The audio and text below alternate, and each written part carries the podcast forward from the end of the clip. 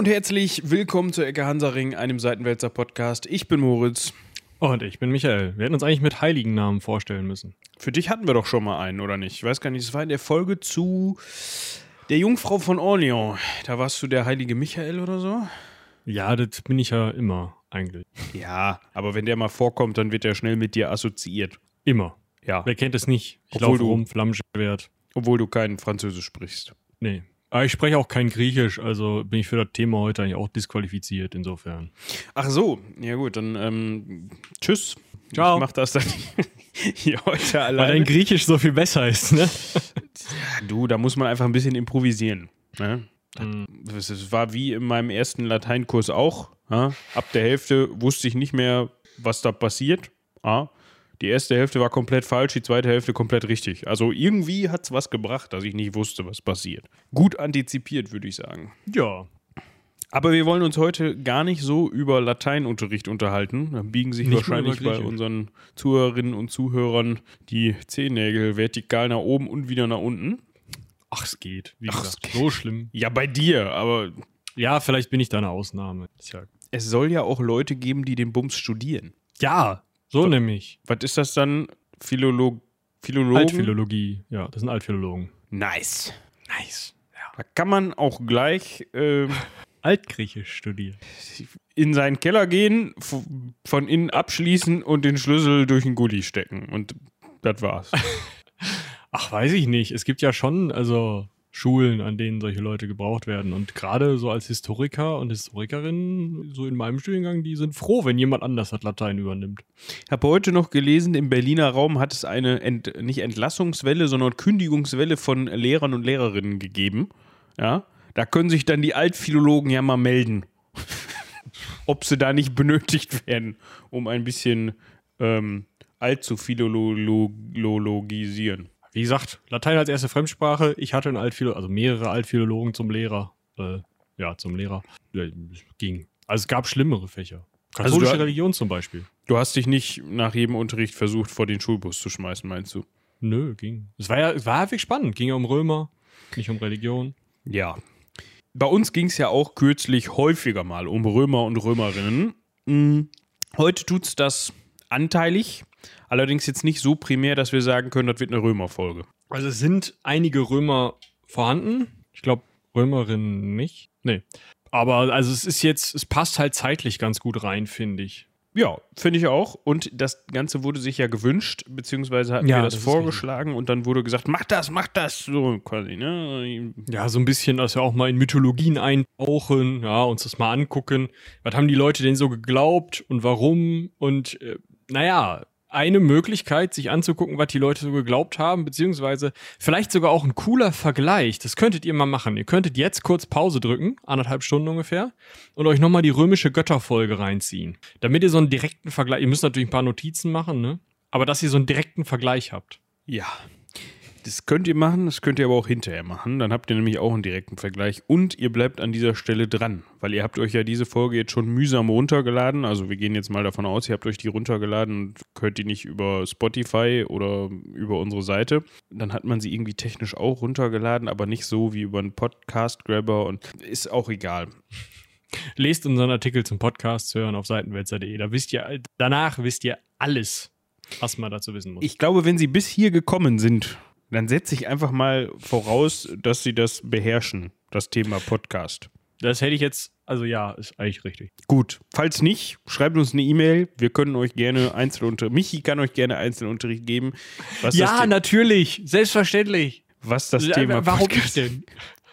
Weil du weitestgehend, weitestgehend die Mail, Moment, egal, du beantwortest Ich beantworte die die meisten Mails, das ist mir völlig klar, aber das heißt nicht, dass ich nicht die Fragen zu wie hört man Podcasts einfach an dich weiterleiten kann. Ich wechsle einfach die E-Mail-Adresse und dann erreichen die mich nicht. Ich ziehe um und heiße nicht mehr Moritz, sondern wie will ich denn mal heißen? Warte, Wie wär's mit, mit Blasius? ich wollte mir gerade einen schönen Namen raussuchen aus dem heutigen Programm, aber so vielleicht eher nicht. Aber zu dem kommen wir gleich noch. Wir müssen uns erstmal bedanken bei Yolanda, die uns ein paar, da können wir auch gleich zum Vorgehen ko kommen, das wir heute hier anstreben, die uns ein paar heilige, heiligen, äh, he- heilige, Heilige. Hagiografien.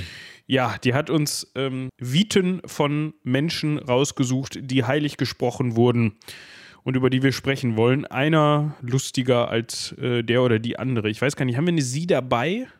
Nee, also ich hatte äh, vorher so ein bisschen rumgeguckt und mir da so ein paar lustige Stories rausgesucht. Mm, nur, also das Problem mit den äh, heiligen Frauen ist, dass die oft noch schlechter überliefert sind als die heiligen Männer. Und das zweite Problem ist, dass die meisten von denen tatsächlich total ineinander gerührt werden. Also äh, 90 Prozent der Stories laufen ungefähr so ab. Da war die Heilige hier Namen einsetzen. Sie hat sich mit, naja, heiratsfähiges Alter, wir nennen es mal nicht, hier in dieser Heiligen Vita, entschieden, hm, eine heilige Jungfrau Gottes zu werden. Zwischen den Zeilen kann man immer lesen, weil der Typ, den ihr Vater als Ehemann ausgesucht hatte, halt ein Depp war und die den nicht haben wollte oder weil der Mitte 50 war oder so. Hm, oder halt beides. Halt, oder ja, oft auch beides, hat sich als äh, heilige Frau äh, ja taufen lassen, mehr oder weniger, oder nochmal, hat sich halt als heilige Frau geriert und hat gesagt, ich bin jetzt hier die Heilige.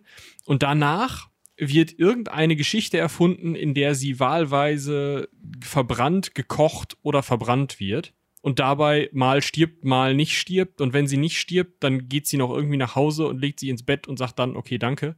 Das ist irgendwie, also die, die wir hier rausgesucht haben, sind halt so ein bisschen unterschiedlicher in dem, was sie so, also das, man kann so ein bisschen mehr auf die, auf die Heiligen Vita irgendwie eingehen und auf das Format der Heiligen Vita und hat nicht immer wieder das Gleiche. Aber falls euch diese Folge gefällt, äh, kann ich gerne nochmal eins der großen Bücher raussuchen und die ganzen Heiligen Viten lesen. Da finden wir vielleicht auch nochmal eine neuzeitliche Frau zum Beispiel, die ein bisschen spannender ist. Weil das hier sind jetzt gerade, geht es um sehr antike Heilige. Genau. Bevor wir, also wir haben jetzt so ein paar rausgesucht, beziehungsweise Yolanda hat ein paar für uns rausgesucht, netterweise vielen Dank dafür, die wir hier auf dem Programm stehen haben, die interessant, witzig und äh, ja, sich vielleicht so ein bisschen im Gedächtnis absetzen können bei euch. Ja, also die einfach interessant sind, die wir am, äh, als, die wir als, meine Güte, die Knote, die, die, jetzt geht's aber los hier.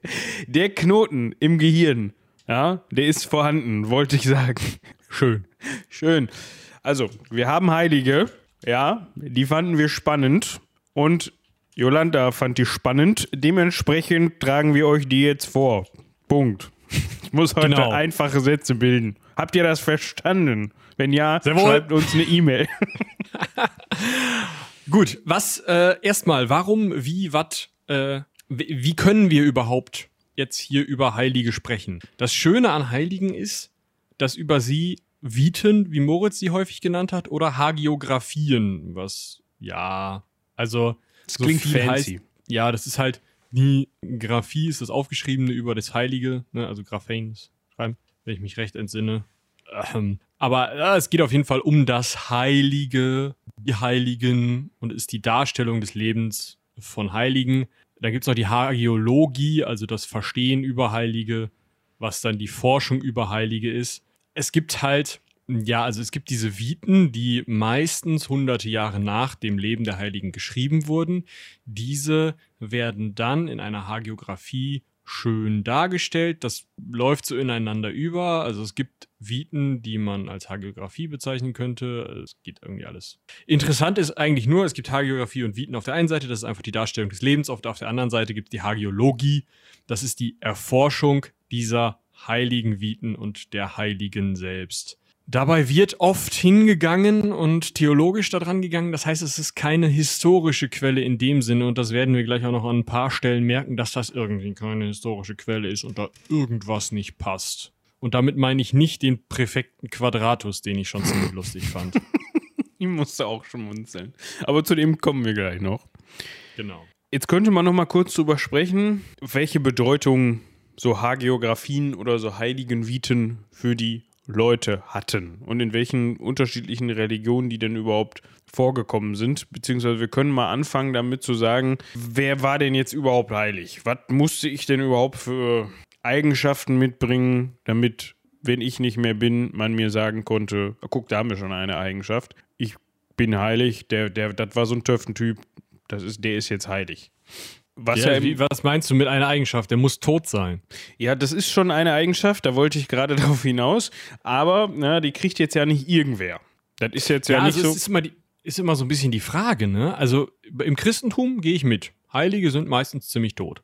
Aber, also du musst ja auch vom Papst, also bei den Katholen zumindest, die Evangelien haben keine Heiligen, bei den Orthodoxen ist es noch ein bisschen komplizierter, aber du sollst ja eigentlich heilig gesprochen werden. Wenn man aber über alle möglichen Religionen so drüber guckt, dann sind Heilige erstmal einfach nur Leute, die besonders gottgefällige, gottheitsgefällige, gibt ja auch mehrere Gottheiten in manchen Religionen, ähm, Vorbilder. Ich glaube, viel mehr äh, Substanz hat dieser Begriff nicht, oder? so würde ich das auch sehen. Es muss halt dann hinterher jemand hingehen und sagen, reicht, tragen wir ein in die heiligen Kartei. also, Ja, nicht falsch im- im verstehen Christen- ist, also sorry, wenn ich das eben an der Stelle einwerfe, aber äh, das war jetzt nur so salopp dahergesagt. Es ist jetzt nicht so, dass natürlich äh, im Christentum ne, wird irgendwie festgehalten, okay, es gibt die und die Heiligen, aber es ist jetzt nicht so, dass es die für alle Religionen ja, passende nein, es gibt, heiligen Kartei gibt, so, ne? du kannst nicht in den Keller gehen und da nochmal eben kurz die vom Zoroastrismus, die heiligen Kartei rausziehen oder so. Nein, das geht nicht. Natürlich. Das ist ja auch das Problem, was, solange du keine so institutionali äh, institutionali institutionalisierte Kirche, wie zum Beispiel das katholische Christentum hat, fühlt sich ja auch niemand befleißigt hinzugehen und eine Heiligenkartei zu führen. Ja, beziehungsweise können Ne? sich die können sich die, die Heiligen auch, ne, also gehst du in, also wenn, kommt halt auf die Religion an und auf die Zeit, aber fragst du den einen, dann ist der heilig, fragst du den anderen oder die andere ist der andere heilig. Ne? Das kann Es ja auch ja auch- regionale Unterschiede geben. Genau. Sagst, boah, wir hatten aber hier vor 200 Jahren mal den Klaus, der hat mal, ja, da war der Brunnen leer, ah, da hat er da mal dran getreten, dann war der Brunnen wieder voll. So. Der, Ja. der ist jetzt heilig, weil der hat dieses Brunnenwunder vollbracht. Und 50 Kilometer weiter weiß kein Mensch, wer Klaus ist. Das ist sogar ziemlich häufig der Fall gewesen im Mittelalter zum Beispiel. Also, das ist natürlich eine Sache, aber eine Definition des Heiligen mh, hast du da gerade so ein bisschen mit, mit eingebracht, und zwar dieses Wunderwirken. Ein Großteil der Heiligen, wenn es nicht gerade, da kommen wir am Ende einmal zu, äh, Leute, die sich besonders um die Kirchenwerdung und die Kirche an sich verdient gemacht haben, äh, sind, ein Großteil der Heiligen hat irgendwelche Wunder vollbracht, irgendwelche übernatürlichen Phänomene. Ob sie die jetzt wirklich vollbracht haben, muss man natürlich dann glauben oder nicht glauben, das könnt ihr euch dann überlegen. Aber wichtig ist, es wird so berichtet. Und das macht sie natürlich auch nochmal so zu Extraheiligen irgendwie. Also du kannst nicht, du lebst nicht nur besonders vorbildlich, sondern du hast auch noch Wasser in Wein verwandelt, Blinde geheilt, Lahme geheilt, ähm, pf, den Brunnen wieder voll gemacht, was euch einfällt. Ne? Könnt ihr euch ja vorstellen. Also, Also ja Lahme Tonnen und können Tonnen. sehen und Blinde können gehen, quasi dann. Genau das. So. und wenn man jetzt so jemanden hat, der Lahme sehend und Blinde gehend gemacht hat, dann ist es ja oft so, wenn die dann Öck sagen, was man meistens nicht erwartet, während die leben, und dann denkt man, ah, der war doch heilig, wieso hat denn der jetzt Öck und so? Und Also der, der das gemacht hat, nicht die Blinden und Lahmen. genau. Dann würde man halt hingehen in vielen Religionen, das tut man nicht in jeder Religion, aber viele Religionen können das und macht dann so Sachen wie, ach, lass uns doch mal von Papst Johannes Paul so, so einen halben Liter Blut abzapfen und in so ein paar Glasfiolen eingießen, damit wir das irgendwo in Kirchen tun können, damit man da dann hinpilgern kann und äh, das dann verehrt werden kann. Oder ach, ich habe hier noch so einen Schädel, da ist ein Loch drin, das war doch bestimmt der Schädel vom heiligen. Wir hatten eine Nachricht von jemandem auf Steady, wenn ich mich recht entsinne, ein, genau, vom heiligen Lukas zum Beispiel. äh, der sagte nämlich, wir sollen einfach die Namen der Leute, die uns auf Steady unterstützen, was ihr gerne auch tun könnt, wenn eure Namen, so wie hier, wenn wir keine Ahnung haben, wen wir nennen sollen, einfach vorkommen sollen. Also, das zum Beispiel ist ein Schädel. Dieser Schädel hat ein schönes Loch. Das Loch wirkt doch so, als hätte der irgendwie ein Martyrium durchlebt. Lass uns diesen Schädel auf diesen Altar legen und behaupten, es sei der heilige Lukas. Wessen Schädel das ist, weiß niemand mehr. Im Zweifel. Ja. Ne? Na, also da, im das ist Zweifel natürlich Hast du halt auch eine Kirche, die 200 Kilometer weiter ist, die auch den Schädel vom heiligen Lukas oh, hat. Ja. Mhm. Äh, vielleicht da noch mal an dieser Stelle, wir werden jetzt, also ich, ich zumindest habe nicht unbedingt die Lust, immer zu sagen, ja, hm, also wenn ihr daran glaubt, dann ist das okay und hm, man weiß es nicht und so. Äh, ich werde jetzt von meiner persönlichen Position ausgehen und davon ausgehen, dass die meisten Heiligen und ganz besonders die meisten Reliquienherkünfte äh, nicht historisch belegt sind. So, wenn ihr das glauben wollt, ist das euer gutes Recht. Glaubt das gerne. Viel Spaß dabei. Ich werde jetzt aber weiterhin sagen, ja, das könnte halt der und der Schädel sein. Ne? Also ich möchte da keinem mit auf den Schlips treten, aber ich weiß nicht. Ich habe halt zum Beispiel ziemlich viel über dieses Turiner Schweißtuch mittlerweile mir angelesen und angeschaut. Ja. Und der Lappen ist wahrscheinlich ein paar hundert Jahre zu jung. Ich schließe mich dieser Meinung 1400. an. Oder diesem Verhalten. Ja. Ja. Wir Na, also, müssen, also hier auf den Schlips getreten, aber wir werden uns da jetzt gerade über katholische Heilige, ähm, wir haben ja schon gesagt, dass da lustige Geschichten bei drin sind. Wir sind halt auch, ich nenne es jetzt mal Historiker, ja. Man wird ja auch immer schon ab dem ersten Semester in der Uni oh, dazu ja. angeleitet zu sagen, so, ihr seid jetzt Historiker, ihr arbeitet wissenschaftlich und beschäftigt euch mit Geschichte, also seid ihr Historiker. Egal, ob ihr einen Bachelor habt oder nicht. Also wir sind Historiker und wir sind nicht dafür da, darauf zu achten, dass wir möglicherweise Leuten auf den Schlips treten, die sehr, sehr gläubig sind, dann meinen, sich auf den Schlips getreten fühlen zu müssen, wenn wir über ihren Lieblingsheiligen oder ihre Lieblingsheilige ablästern, ja? Ich, also, wer Befürchtung hat, dass das gleich passiert, die 172 wird bestimmt auch wieder spannend.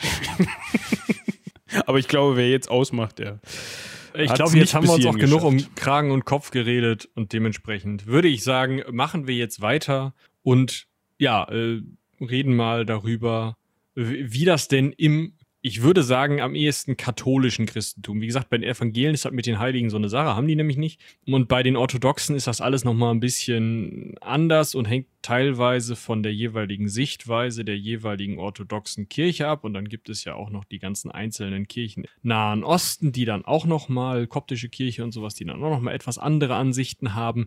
Und andere Christen, äh, also christliche Glaubensrichtungen, viele davon sind natürlich protestantisch, die dann auch wieder keine Heiligen haben und so. Wenn euch das interessiert, Wikipedia ist euer Freund, da kann man viel rausfinden. Vielleicht machen wir auch irgendwann noch mal was zu Christentümern, aber nicht jetzt. Genau. Das Problem im Christentum ist nämlich, ja, im Gegensatz jetzt zum Beispiel zu zu den römischen Religionen, so will ich es jetzt mal nennen, da haben wir auch schon lang und ausgiebig drüber gesprochen, dass die da nicht so wählerisch waren, dass die halt gesagt haben, ach komm, das annektieren wir mal eben, das gliedern wir hier in unseren Götterfundus ein und dann passt das schon. Das ist ja bei den Christen ein bisschen anders. Da ist nämlich so das Problem, ja, da gibt es ja einen, der ganz oben steht. Ja, Gott. So. Und deshalb muss man das irgendwie rechtfertigen, dass die Personen, die jetzt heilig gesprochen sind oder heilig sind, dass die natürlich jetzt nicht gleichzusetzen sind, beziehungsweise von sich aus diese Kraft ausstrahlen, sondern dass die von Gottes Heiligkeit durchströmt sind oder werden. Ne, du sollst hier kein Bild machen, du sollst keinen Gott neben mir haben, ihr kennt das ganze Geseier. Ja. Circa bis 500 nach Christus. So wie ich weiß, nach Christus, ja, war das so eine Sache. Also da war ja das Christentum noch nicht so nicht so institutionalisiert. Das Wort ist schwierig, ich nutze es trotzdem. Äh, also es gab noch nicht diese, diese ganz klare Theologie, wie man sie im Katholischen jetzt hat. Deswegen gab es noch so, so eine Vermittlertätigkeit, die zum Beispiel auch bei, bei den Juden zum Beispiel gab es auch hohe Priester. Hier, also in den Quellen heißt es wohl auch hohe Priester bei den äh, bei den Christen, wobei ich, also wahrscheinlich ist das ein sehr schwammiger Begriff und ein Übersetzungsproblem. Ja, also das mhm. nicht auf die Goldwaage legen, diesen Begriff. Genau. Also einfach jemanden, einen Priester, der äh, sozusagen, der für dich mit Gott spricht. Also wenn du sagst, oh, ich habe einen eingewachsenen Zehennagel, kannst du nicht mal, dann wird Gott dir nicht zuhören, wenn du aber zum Hohepriester gehst und dem irgendwie Geld gibst oder ein Opfer oder was auch immer, oder der dich Töfte findet und du halt ein guter Christ bist oder guter, was auch immer, Gläubiger, halt passend zum Hohepriester am besten, ähm, dann würdest du halt sagen, hör mal zu, hier eingewachsener Zehennagel, kannst du nicht mal da oben einmal anklopfen und sagen, hier, wie sieht's aus, kannst du da nicht mal warten. Das hat man dann auf Christus übertragen, so ein bisschen, dieses Amt. Deswegen beten, zum Beispiel im, im ähm, Vater Unser betet man ja, nee, Quatsch, da gerade nicht. Das ist dumm. Also man betet oft zu Christus. Geht auch. Kirche, war ich länger nicht mehr. Ja, also auch zu Christus. So, genau. Und da musste man natürlich, das finde ich an der Stelle irgendwie witzig, ja, jetzt hat man also diese Vermittler Position oder dieses Amt auf Christus übertragen ab einem gewissen Zeitpunkt, beziehungsweise war halt ein Prozess, dass man irgendwann gesagt hat, okay, ne, hohe Priester brauchen wir nicht mehr, das macht jetzt halt Christus. Fragt mich nicht, der war ja nicht immer greifbar, physisch, so wie jetzt ein hoher Priester möglicherweise, aber man hat halt irgendwie hingekriegt, ja, man hat dann mit viel viel Gehirnschmalz und Glauben und hast du nicht gesehen, ging das, diese Position. Aber ich, frag, ich bin kein Spezialist, was das Christentum angeht. So. Jetzt musste man aber nach wie vor noch sich orientieren und das irgendwie untereinander kriegen, ja, dass diese Mittlerfunktion Christis, Christi einzigartig bleibt. Ja, dass die nicht beeinträchtigt wird durch irgendeinen so dahergelaufenen äh, Dorfheiligen. Weil das muss man erstmal, ne, da muss man sich erstmal klar werden, da muss man sich erstmal hinsetzen, erstmal sagen, pass mal auf, das mit den Heiligen, das mag eine schöne Sache sein. Aber wehe, die gehen mir an meinen Christus ran. Ja, also ihr müsst euch, ihr müsst euch einfach mal die Konflikte vorstellen, die damals, also in den ersten 500, 600 Jahren der Kirchengeschichte geführt wurden. Das waren noch nicht so Konflikte wie, buh, ist dieser eine Heilige jetzt äh, belegbar oder hat diese Heiligenfigur ein Wunder gewirkt, sodass man sie als Reliquie so und so vielten Grades in irgendeine Kapelle stellen darf und dann das legitim ist, dass man da einen Opferstock nebenstellt und sagt, hier, passen Sie mal auf, spenden Sie mal oder so, sondern die Konflikte waren viel, viel größer. Die Fragen, es wurden Fragen diskutiert wie, du sollst keinen anderen, keine anderen Götter neben mir haben, aber wir haben Christus. Passt das? Geht das? Müssen wir da nicht irgendwas drehen? Da ist ähm, Christus und der Heilige Geist und Gott, sind das drei verschiedene Leute oder haben die was miteinander zu tun? Sind die im Zweifel verwandt? Wer weiß es? Ne? Solche Sachen wurden diskutiert. Und in diesem Zuge als man sich dann irgendwann erstmal klar war, okay, wir haben so eine, so eine Trinität und da sind sich auch die heutigen Kirchen nicht ganz einig, wie das genau aussieht, ne? Also. Ich meine, man kann auch mal eben die Vorhölle abschaffen. Man kann, so. Da, also da, Hat man da, auch das, gemacht. Eben, also das sagt eigentlich alles darüber, was da geht und was da nicht geht, ne? Wenn man sich das irgendwie hinbiegt und so, dann geht das schon. Das ist genauso Ja. wie, ne, wenn du, keine Ahnung, wenn dir was in den DSA-Regeln nicht gefällt, dann streich's raus. So. Mach das, wie ihr willst. Jetzt gibt es wahrscheinlich den, den einen oder die andere, die sagen, was hat er gerade gesagt? Christentum okay, ne? Aber DSA-Regeln anpacken. Ja, oder generell Pen-and-Paper-Regel. ja. Pen-and-Paper-Regelwerke sind einzuhalten. Kranplätze müssen. Ja, Ja. ja. Worauf, also, am Ende läuft es darauf hinaus, dass die irgendwie es hinbekommen haben, diese Dreieinigkeit abzustecken. Und dann wurde irgendwann abgesteckt, okay, oder beziehungsweise wurde sich wahrscheinlich irgendwann gedacht, okay, wir haben jetzt 300 La Jahre lang so ein Heiligenwesen am Kochen und überall gibt's irgendwelche Reliktkirchen und die Leute pilgern wie die Doofen dahin, da bilden sich Märkte drumrum, Mm, da wird, wird gespendet für diese Kirche, irgendwelche reichen Leute bauen neue Kirchen, alles total toll fürs Prestige unserer Religion. Und die Leute, die noch in diesem alten paganen, hm, also der Gott ist für das zuständig und der Gott ist für das zuständig, verhaftet sind, die können mit den Heiligen auch mehr anfangen, als wenn die alles immer an einen richten müssen. Die kriegen das noch nicht so, für die ist das so ein bisschen ungreifbar, wenn alles an einen geht und deswegen, ne, nimmt man halt die Heiligen. Das ist so ein bisschen wie wenn man, keine Ahnung, als wenn man einen großen Briefkasten hat, wo aber ganz viele Schlitze drauf sind, wo dann dran steht, hier für das und das, für jenes, für so. Das ist wie in der Uni. Das- ne? Genau. Das ist halt so, wenn du über den Flur läufst und deine Hausarbeit in den richtigen Schlitz sch schmeißen musst.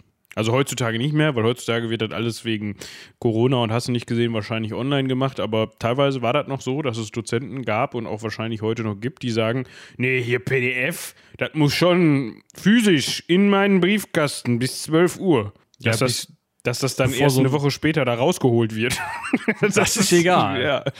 Aber bevor so ein Dozent das selber druckt, ja, Er aber könnte, äh, ja, er könnte es ja auch einfach, aber ne, es gibt, also das kann ich verstehen, dass man, wenn man dann da, wenn das jetzt nicht unbedingt eine, keine Ahnung, Seminarsarbeit ist, sondern keine Ahnung, irgendwas längeres, dann will man halt nicht 50 bis 100 Seiten drucken und äh, dann auch Ja, nicht auf dem Rechner korrigieren. Das stimmt schon.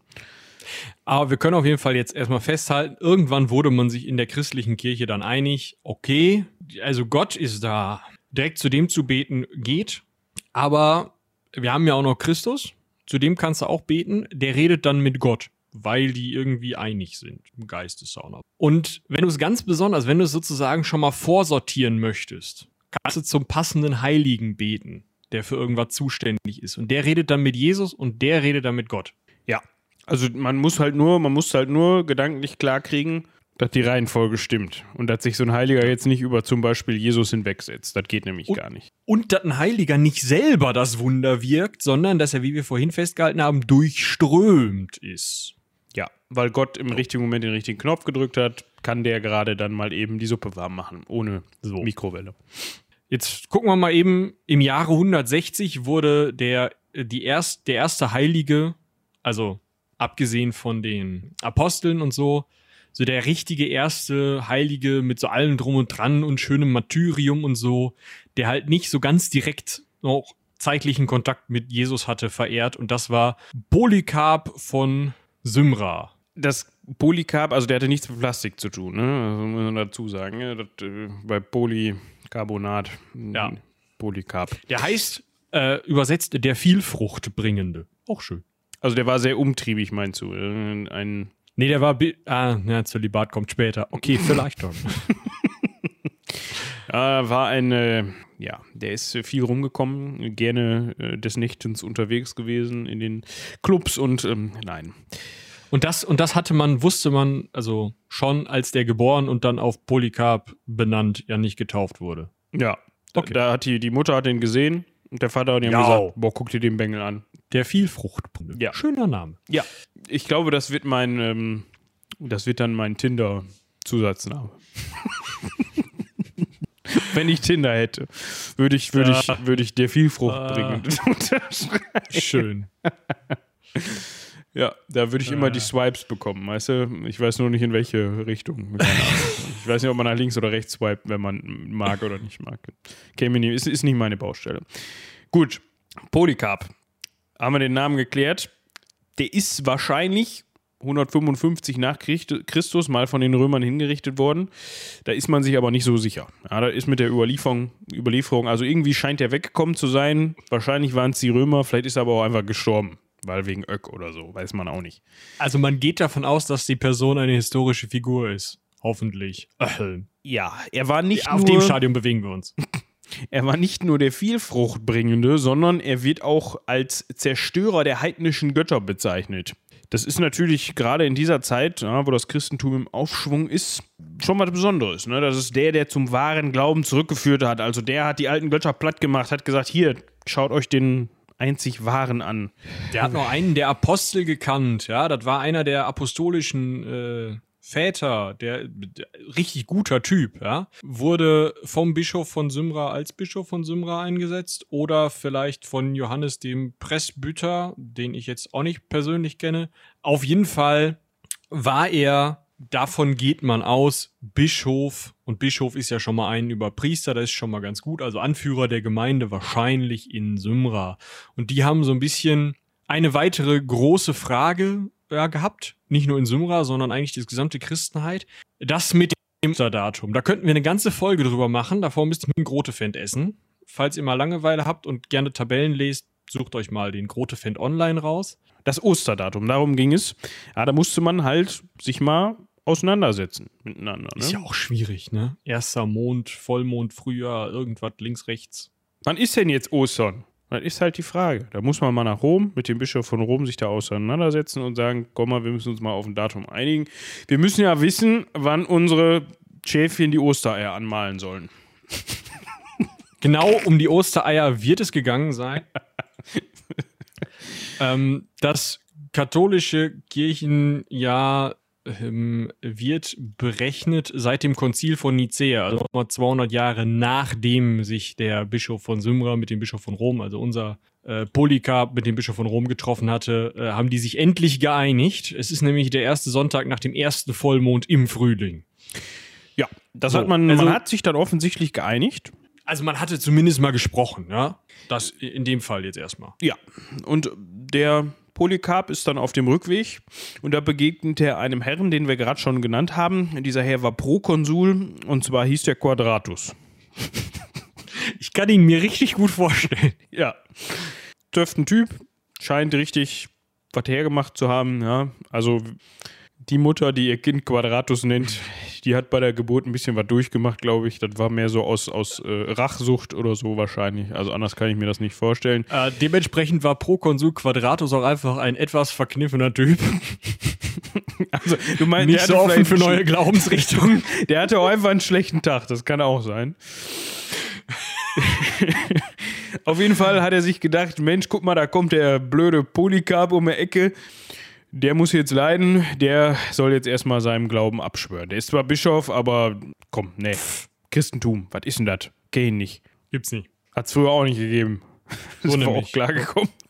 Und Polycarp hat gesagt, gibt's nicht, ich bleib Christ, wolltest du nie auch Christ werden? Daraufhin hat Quadratus ihm den Vogel gezeigt oder das lateinische Äquivalent dazu, äh, ihn am Öhrchen gepackt und ihn nach Rom in den Zirkus geschleppt, beziehungsweise ins äh, Kolosseum, das stand zu dem Zeitpunkt schon. Und ähm, dummerweise war die Tierhatz schon durch, dementsprechend hat man ihn dann, äh, also wollte man ihn dann verbrennen. Weißt du, das stelle ich mir so vor. So, alle sind schon da, weißt du, Riesenparty, gerade die Tierhatz vorbei und dann kommt er da so mit dem Typen rein. Moment, ich hab noch einen. Das, das ist so oft so in diesen, also teilweise haben die in diesen heiligen Viten auf einmal keine Zeit und müssen die dann ganz schnell umbringen oder so. Oder alles passiert an einem Tag. Es ist total komisch.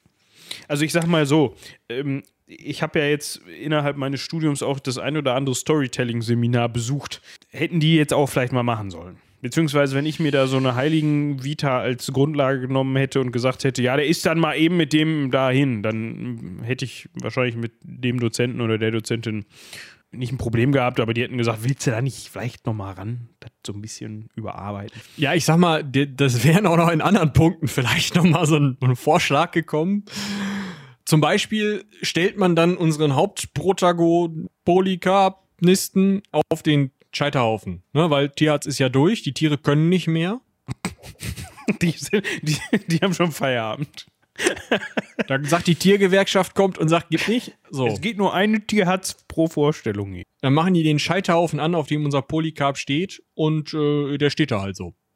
Passiert nichts, quasi. Ja, guckt sich das mal an. Schön warm. Ja, weiß man gar nicht. Vielleicht war ihm auch kalt, hat eine Erkältung bekommen. Hat auf jeden Fall Auf nicht jeden so Fall- funktioniert. Vielleicht war auch einfach das, war der Scheiterhaufen nur einfach kaputt. Weiß man nicht. Also würde man jetzt davon ausgehen, dass diese Story bis dahin so stattgefunden hat, was ich stark zu bezweifeln wage, weil im Zweifel, ähm, also die Römer hatten schon Erfahrung darin. Hört mal die Gladiatorenfolge, Leute im Zirkus umzubringen. Dementsprechend, ähm, weiß ich nicht, also vielleicht war der Scheiterhaufen falsch gepackt, schlecht irgendwie vorbereitet, das Holz war nass oder so. Auf jeden Fall hat Polycarp den Scheiterhaufen überlebt und wurde dann mit einem Dolch erstochen. das hat dann aber funktioniert. Das hat dann aber funktioniert. Und das war so das erste Martyrium, was man uns so überliefert hat bis heute. Kann natürlich sein, dass es davor andere Martyria, Martyrium, Martyrien, Märtyrertode gab. Such dir was aus. Irgendjemand mit einem Sportauspuff meint gerade vor meinem Fenster rumbrettern zu müssen. Ja, ist doch schön. Also, für ihn. Ja, so viel zu Polycarp.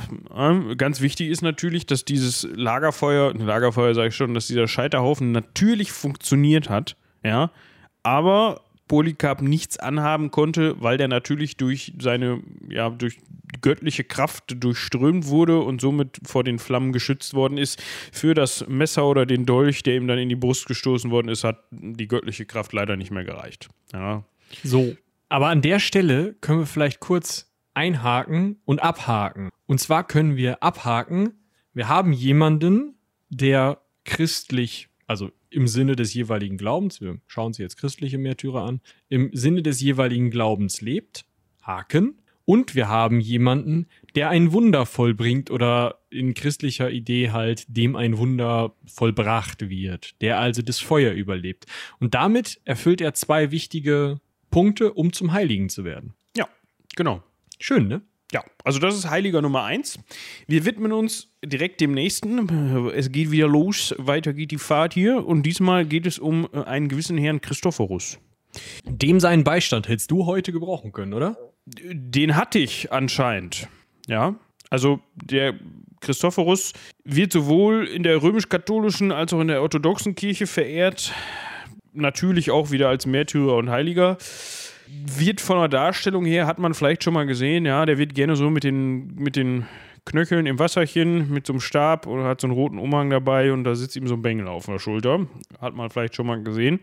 Wo man den vielleicht auch schon mal gesehen hat, ist in dem einen oder anderen Kfz, vielleicht nicht unbedingt Kfz, aber in einem FZ. Fahrzeug. Fahrzeug. Meinst Ja, weil der Aber ist auch nämlich. Kraftfahrzeug, weil, also, also du Ja, kannst halt auch an alles. deinen Fahrradlenker machen, aber Er ist halt der Schutzheilige der Reisenden.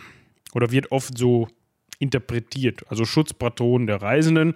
Deswegen gibt es wohl viele Leute, habe ich zwar noch nicht gesehen bisher, die im Auto so eine kleine Münze haben, wo der drauf geprägt ist. Nee, also hängt die dann so am Spiegel oder was?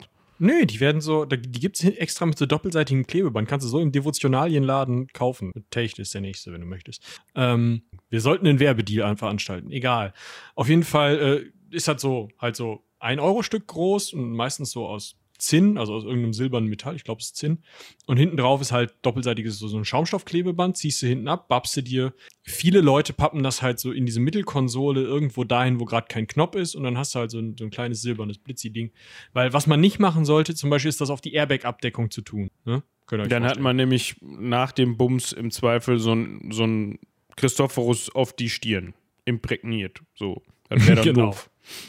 Eingedrückt. Schön. Wenn man das Naja. möchte, ist das vielleicht auch eine Methode. Dann spart man sich den Gang zum Tätowierer oder zur Tätowiererin. Ja, vielleicht kann man auch einfach ein Hämmerchen und die Münze. Aber ist auch, ähm, können, ne, bitte.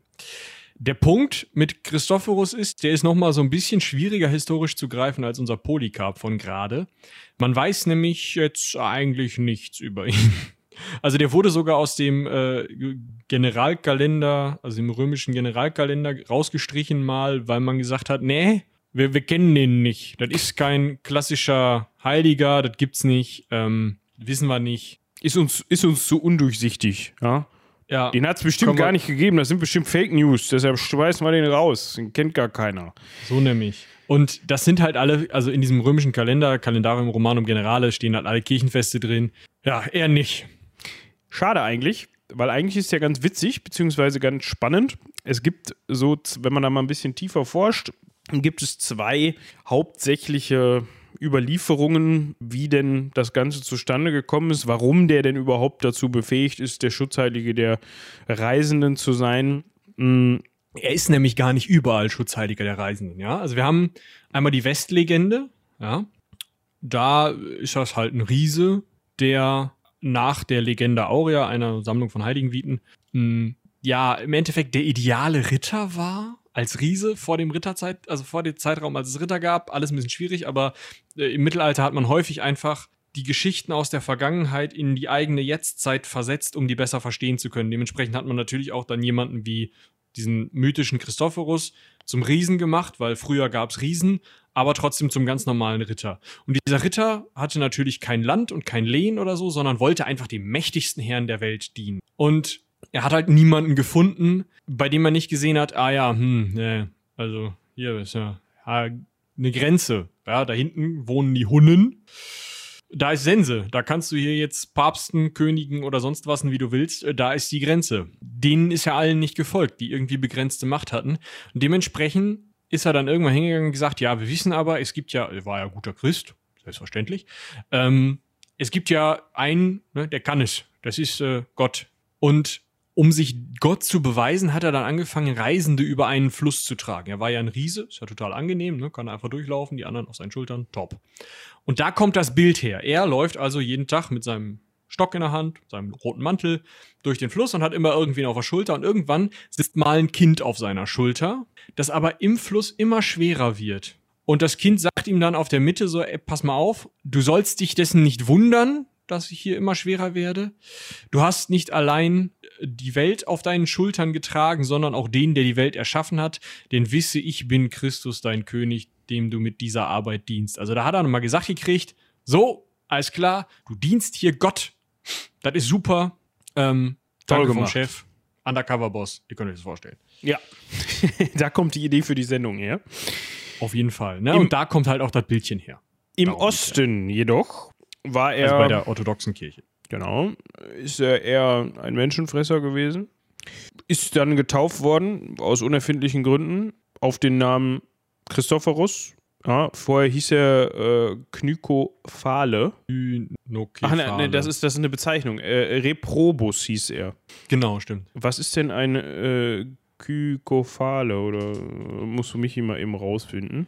Das ist ein, äh, da kommen wir gleich noch zu, das ist ein Hundemensch. Ach, so ein Ding ist das. Ja, okay, dann weiß ich's. Ja, da, also geduldigt, äh, geduldigt, geduldigt euch.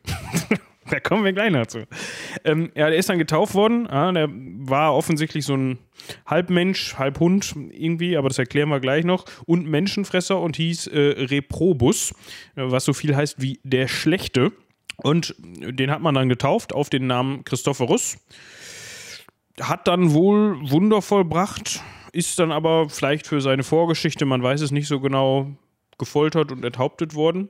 Und ähm, ja, seine Reliquien, also das, was von ihm übrig geblieben ist, wird zugesagt, dass sie Wunderkräfte haben, vor Unwettern schützen sollen und natürlich auch vor Dämonen. Ja, ganz wichtig. Das ist super praktisch. Also, wenn man jetzt mal ganz böse von den Dächern pfeifen möchte, ne? Da musst du ja nicht mal Menschenknochen als Reliquien hinlegen, sondern nimmst einfach einen Hundekopf. Ja. Ist, Ist ja die Frage, ist halt nur die. Frage, Schäferhund, äh, Labrador, Ich glaube, da ist die Überlieferung nicht so Genau. Nicht so genau. ja. Ja. Aber in beiden Fällen, also im Osten und im Westen, ist er äh, als Bewahrer vor einem schlimmen Tod wichtig. Also das ist auf der einen Seite natürlich irgendwie mh, das Ding mit der Reise, aber auf der anderen Seite auch dieses Dämonending. Ähm, auch schon mal bei Pest oder so. Also die Zuständigkeiten sind sowieso immer spannend. Also, äh, ne? Ähm, Im Westen halt schlimmer Tod, Reise, ähm, plötzlicher Tod, ähm, solche Sachen. Im Osten eher so Pest, Dürre, Dämonen, das ganze Gedöns. Was da halt so rumläuft im Osten, ne? Man kennt das ja. Pest, Dürre, Dämonen, alles im Osten. Selbstverständlich. Im Westen nur Reisende. Genau. die aber nicht in den Osten reisen. Nein, das ist ja. Weil da sind ja Genau. Pest, Dürre und Dämonen. Die trinken sich da ein. Zusammen. Ja, worauf das am Ende hinauslief, war, dass die Leute im Mittelalter, also gerade im 12. Jahrhundert, immer mehr Christophorus verehrt haben, weil sie immer mehr dach, also äh, immer mehr zu dem Schluss kamen, hey, wenn wir hier den Bewahrer von einem schlimmen, vor einem schlimmen Tod haben, dann reicht es ja wahrscheinlich schon, wenn wir das Bild anschauen von ihm, dann bewahrt er uns vor einem schlimmen Tod. Und schlimmer Tod ist ja Ansichtssache, ne? Also schon mal ganz praktisch. Das heißt, die haben in allen möglichen Kirchen und ja, äh, Gotteshäusern irgendwie äh, überdimensionale Figuren von dem an die Wand gemalt, irgendwelche Riesenfiguren von dem gebaut. Und das ist tatsächlich irgendwann auf so wenig Gegenliebe bei den Theologen gestoßen, dass halt wirklich gesagt wurde, ey, ihr, ihr baut euch da einen neuen Gott, ihr baut euch da einen neuen Untergott wie in so einem Pantheon von den Römern oder so. Das geht nicht. Und das ging so weiter, bis Martin Luther gesagt hat, Leute, ey, dieser Kult, das ist eigentlich ein abergläubischer Kult an irgendeinen Gott. Also das ist einer der Kritikpunkte, die halt auch Luther bringt. Mm, Trotzdem wird halt, wie man an diesen kleinen Plaketten in den Autos sieht, dieser, diese Christophorus-Figur gerade im Westen immer noch verehrt. Ja, aber das ist ja auch, das ist ja, wenn, also wenn du den Glauben so hast, dass das so passiert, dann ist halt ja auch viel hilft viel, ne? Kann ja, Ja, nicht schaden. Das ist ja so, ob du da jetzt dir das einmal am Tag anguckst oder so, ist ja egal. Also Ja, kann ja nicht schaden. Im Ja. wahrsten Sinne des Wortes. Ah, da hat man, Nutzen. Kann, man, kann man sich schon mal fragen, habe ich heute schon auf den Christophorus drauf geguckt? Ah, mach ich lieber nochmal. Ja, und dann sagt Tante Hildegard Öck und dann war die gestern nicht in der Kirche gewesen. Hör Ja. zu, ey. Hätte die Siehst man direkt so. Genau, so ist es. Man kennt es. Das ist wie mit dem Lottospielen, ne? Du kannst damit nicht mehr aufhören, wenn du das einmal gemacht hast. Oder andere Zahlen benutzen. Da gibt es ja ganz viele, die das seit Jahren machen und die das immer mit denselben Zahlen benutzen, weil, pff, wenn du dann mal die Zahlen wechselst, nächste Woche gewinnen deine alten Zahlen. Ist ja so, wie es ist. Ist immer so. Ja. Ja, so viel zu also, zeitlicher. Zusammenhang ist keine, keine, ähm, keine Folge. Also keine, wie heißt das, so einen schönen. Kohärenz ist nicht Konsequenz. Wenn es zeitlich zusammenhängt, muss es nicht auseinander folgen. D- Das ist mir zu hoch. Da kriege ich Kopfschmerzen. Deshalb gehen wir weiter zu Leuten, die vielleicht mehr oder weniger Kopf. Können Hunde Kopfschmerzen kriegen? Ja, Chihuahuas haben immer Kopfschmerzen, weil ihr Kopf zu klein, also ihr Schädel zu klein für ihre, äh, ihr Gehirn ist. Deswegen äh, haben die häufig so einen etwas schwierigen Charakter. Hab ich mal gelesen. Wow. Ja, Wow. scheiße. Stell dir mal vor, du hast durchgehend Kopfschmerzen. Da kann ich aber verstehen, dass du so ein bisschen am Rumtilten bist. Ja. Aber ich glaube, dass diese, also wir machen jetzt den kleinen äh, Kyn, boah, Kynokephalen-Exkurs. Also wir reden mal kurz über diese Hundeköpfigen. Ähm, hat eigentlich nichts mit Heiligen zu tun, außer halt mit Christoph, aber trotzdem machen wir den jetzt, weil es lustig ist. Äh, aber ich glaube, damals gab es noch keine Chihuahuas. Dementsprechend äh, müsst ihr euch die leider mit normalerem Hundekopf vorstellen und nicht wie in Mars Attacks. Ja.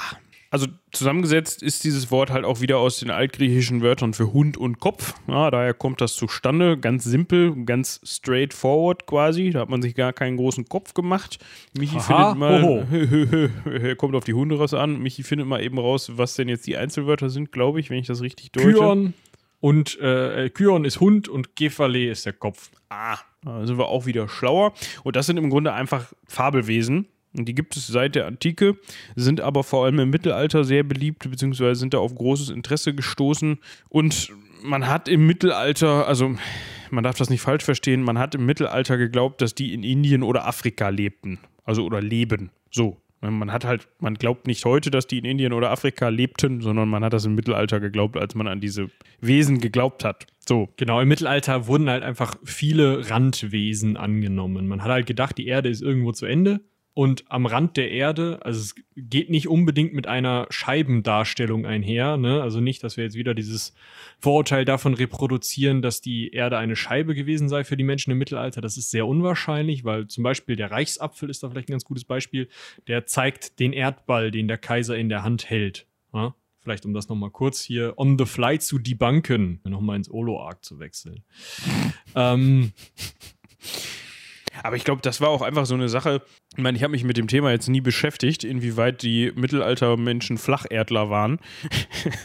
Aber ich konnte mir vorstellen, da wurde sich wahrscheinlich auch relativ wenig Gedanken drum gemacht. Also eben. Ne, das, das, die Frage wurde wahrscheinlich gar nicht gestellt, weil der Horizont nicht so weit gereicht hat, sowohl der geografische als auch der persönliche in deinem eigenen Kopf, sich zu denken, ist die Erde eigentlich rund oder flach? Also.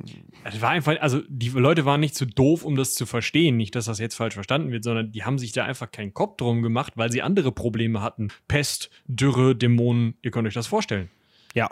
Reisende, ja, alles und, und, und, also die waren nicht zu doof, aber das heißt so, das würde jetzt so implizieren, dass sie andere Sorgen hatten. Klar hatten sie die, aber dieses Streben nach Wissen, dieses, okay, ich möchte jetzt aber wissen, wieso fällt mir der Apfel auf dem Kopf, wenn ich da drunter sitze, ne, so, das ist, ich glaube, das war einfach nicht vorhanden, dieses Empfinden dafür. Das war einfach dieses, das ist Gott gegeben, das nehmen wir so hin, dass das so ist und fertig. Was soll ich mir den Kopf darüber zerbrechen? Weißt du, das Zumindest bei den meisten. Ne? Also genau. man kann ja nicht von ja. Individuen sprechen. Natürlich ja, gab es auch schon Leute, die, die geforscht haben, Leute, die sowas auch im Mittelalter schon ähm, dem nachgegangen sind. Aber ich meine jetzt so von der, von, der, von der breiten Bevölkerung. Und die breite Bevölkerung, wenn sie denn mal von diesen Hundewesen gehört hat, für die waren das halt Randwesen. So.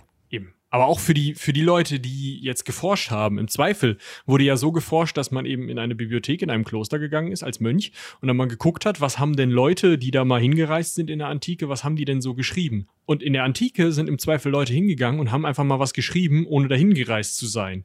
Die haben sich dann halt zum Beispiel hundeköpfige Leute ausgedacht. Oder irgendwer hat die Odyssee gelesen und dann sind auf einmal Charybdis und Sylla halt natürlich völlig normale Wesen, die im Mittelmeer halt sind, weil Baum und irgendwelche Sirenen gibt es halt auch.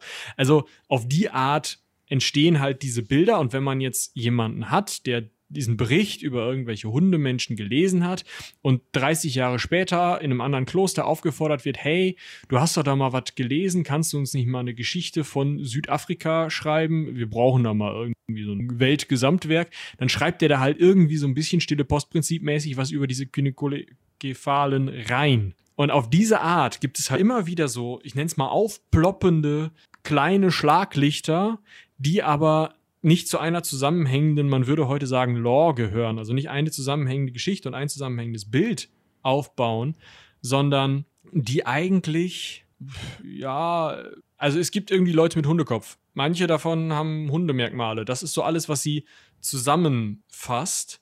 Wahrscheinlich liegen die irgendwie in alten Mythen von Dämonen, vielleicht auch aus, vielleicht auch irgendwelchen böswilligen Geistern aus anderen Religionen. Aber äh, viel mehr Zusammenhang gibt es dazwischen nicht. Und das ist auch ein bisschen schwierig, das dann zu deuten. Das muss man für jede Quelle einzeln machen. Ja, wo wir jetzt gerade beim Deuten sind, Übrigens, wenn ich das an der Stelle nochmal eben einwerfen darf, jetzt nichts zum Deuten, da machen wir gleich mit weiter.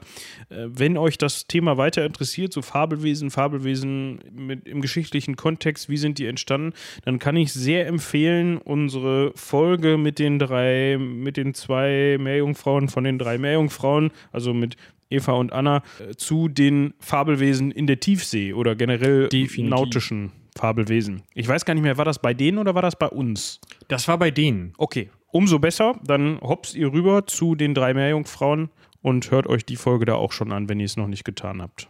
So, zur Deutung. Deuten. Ja, das ist bei den Kynokephalen so eine Sache. Hätte man sich jetzt auch schon denken können. Also die sind natürlich auch dann so instrumentalisiert, die armen Kynokephale, die sind so instrumentalisiert worden von den Leuten. Ne? Nee, also äh, die werden halt immer rangezogen, wenn es halt gerade passt, ne? wenn man die halt gerade irgendwie gebrauchen kann. Es gibt zum Beispiel ähm, einen Autoren namens Jean de Mendival, ähm, der hat die als besonders gottesfürchtig dargestellt. Das war aber wohl eher die Ausnahme. Generell war es sowohl in der Antike als auch im Mittelalter so, dass die eher mit ja, mit einer Tendenz zum Negativen assoziiert worden sind. Ja, Also, also ich meine, das kommt ja auch geil. Überleg mal, du erzählst, du sitzt so am Feuer oder an, an, am Herd oder so und dann erzählst du, ja, nächsten Dienstag, ne, Weltuntergang, wird schlimm. Die Herrscharen des Antichristen werden aus der Hölle hervortreten und sie werden alle einen Kopf haben wie Brutus da hinten, unser Hund. ja, Voll hässlich. Guck mal, passt. der sabbert schon. passt ja. So.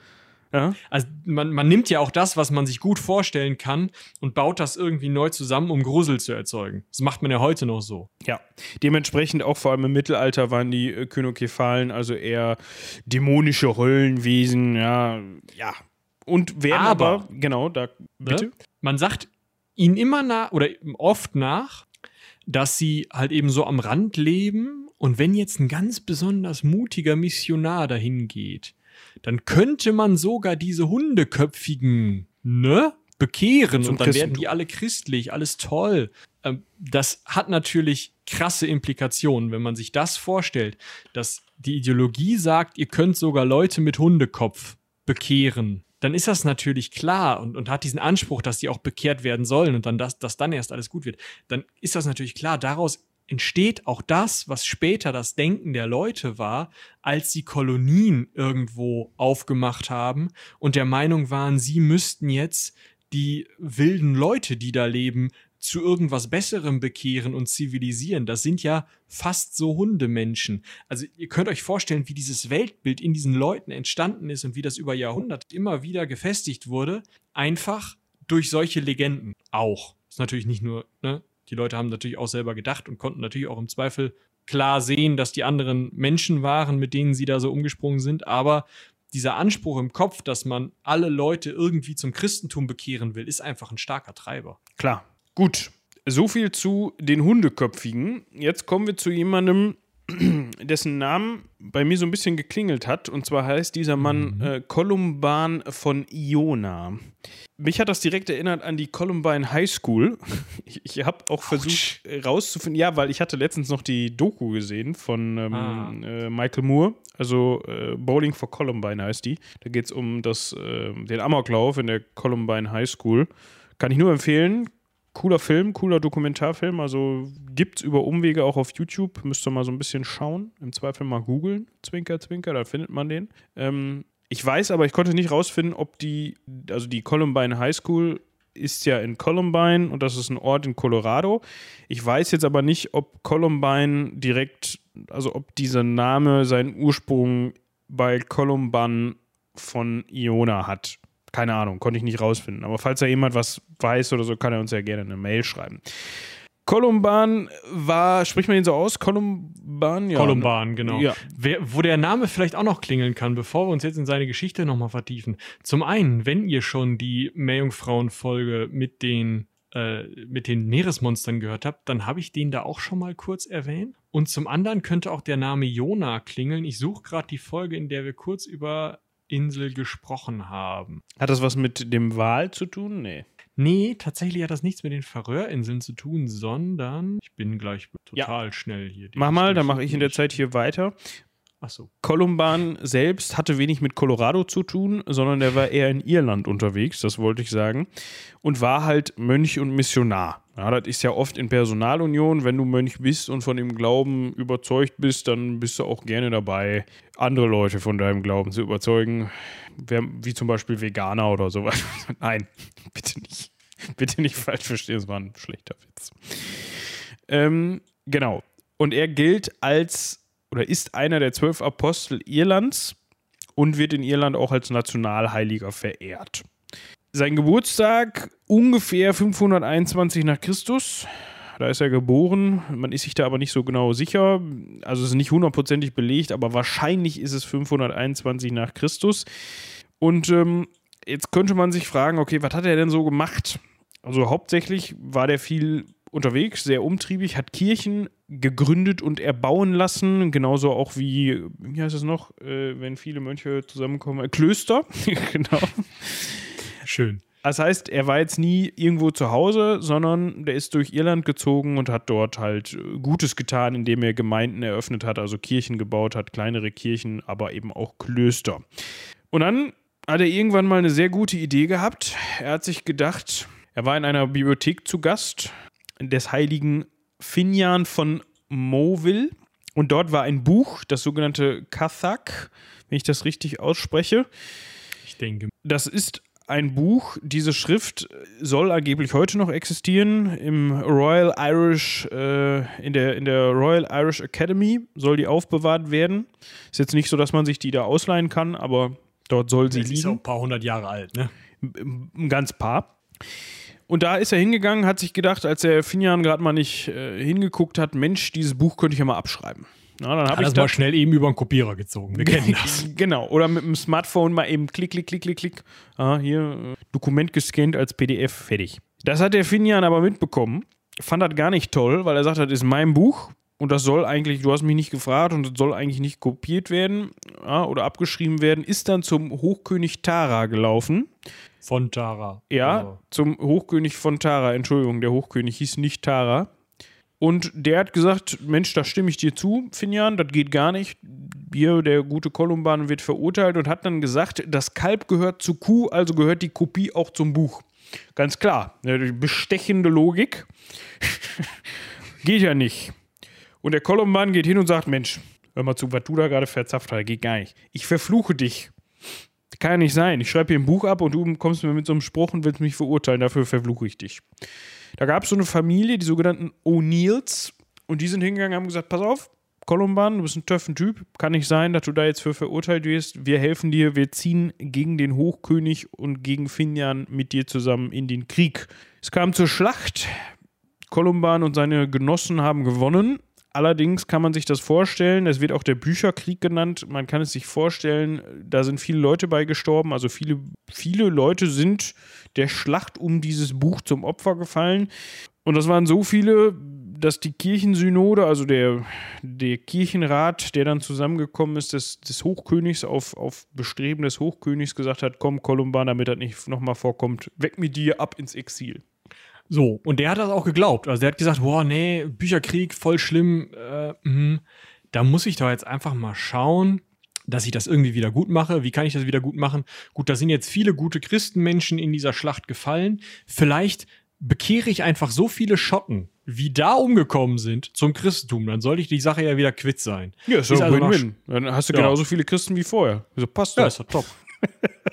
Runde Sache. So, ist also losgegangen nach Schottland und hat gesagt, ich gucke jetzt hier mal, dass ich das so ein bisschen alles äh, organisiert bekomme. Mm. Und auf diesem Weg, und deswegen habt ihr das in der ähm, Meerjungfrauen und, ähm, also in unserer Folge mit den Meerjungfrauen zu den Seeungeheuern schon gehört. Ähm, Es ist eigentlich die Folge von den Meerjungfrauen, ne? ja. Nicht unsere Folge. Ach so. Die Verzeihung. Folge, in der wir bei den Meerjungfrauen zu Gast waren, so nämlich. Ja, Verzeihung. Ich wollte dich jetzt nicht rügen. Ich wollte, Spitzfindig. ich wollte jetzt nicht, dass morgen wieder Eva durchklingelt und sagt, das geht nicht, das ist unsere Folge, weil sie das ständig macht. Grüße an Eva. Ständig. Ne? Wir haben die ständig am Telefon und die beschweren sich über irgendwas. Jedes Mal, wenn Ja. wir die erwähnen. Iro Ironie aus. So, jetzt ist er auf jeden Fall in Schottland und läuft rum und hat ein C schon in Loch Ness drin. Der Kolumban. Der Kolumban, nicht die Eva. Und dann schwimmt da und dann schwimmt da so ein Pikte rum, so ein Schotte, so ein bemalter, so ein oh Gott, oh Gott, ne? So einer zum Bekehren. Und Nessie kommt. Ja, Nessie. Es eskalierte schnell. ja. Und Nessie kommt angeschwommen und Kolumban so nicht mehr weiter, berühre ihn nicht, zieh dich sofort zurück und macht noch ein Kreuzzeichen in der Luft. Und das Tier hört die Worte des Heiligen und flieht, als würde es von Seilen weggezogen, obwohl es ganz knapp davor war, den Mann zu beißen. Ja, das ist so eine Wunderstory über Kolumban, weil der ja so heilig war, nachdem er diesen Bücherkrieg angezettelt hatte. Finde ich Ja. schön. Ja. Natürlich ist er auch mit zwölf Gefährten dann an der Natürlich. Westküste, ja klar, Schottlands entlang gereist, kam dann in, irgendwann zu der Insel Iona. Die ist ihm dann auch vom König von Nordirland und Schottland übergeben worden. Ja, da durfte der dann so ein bisschen machen, was er wollte. Das vielleicht nicht, aber er durfte sich da niederlassen und tätig werden. Hat da ein Kloster gebaut oder bauen lassen. Ja, und ähm, dieses Kloster galt natürlich auch unter anderem oder wurde unter anderem dafür benutzt oder war unter anderem dafür bekannt, sehr viele Bücher auch abzuschreiben und zu verfassen. Ja, zum Beispielsweise ist das Book of Duro oder das weltbekannte Book of Kells dort niedergeschrieben worden. Genau. Äh, warum ich über, also noch sagte, ihr könntet es vielleicht noch aus einer anderen Folge kennen. In der Folge 89 über Lindisfarne und die Wikinger haben wir, glaube ich, auch einmal kurz Jona angeschnitten. Wichtig ist für das iroschottische Christentum, was sich ein bisschen schon, also bis 600, 700 vom katholischen Christentum unterschied. Etwas andere Riten, etwas andere Verständnisse von gewissen theologischen Fragen. Mm, für die war Jona so ein bisschen das Zentrum, gerade das intellektuelle Zentrum. Und ähm, dort, oder das hat eben Kolumban gegründet, deswegen wurde er wahrscheinlich auch heilig gesprochen. Allerdings hat er kein Martyrium erlebt. Ja, ist der erste hier, der so ein bisschen mehr so als Kirchenvater, Lebensleistung, t, t, t, heilig gesprochen wurde.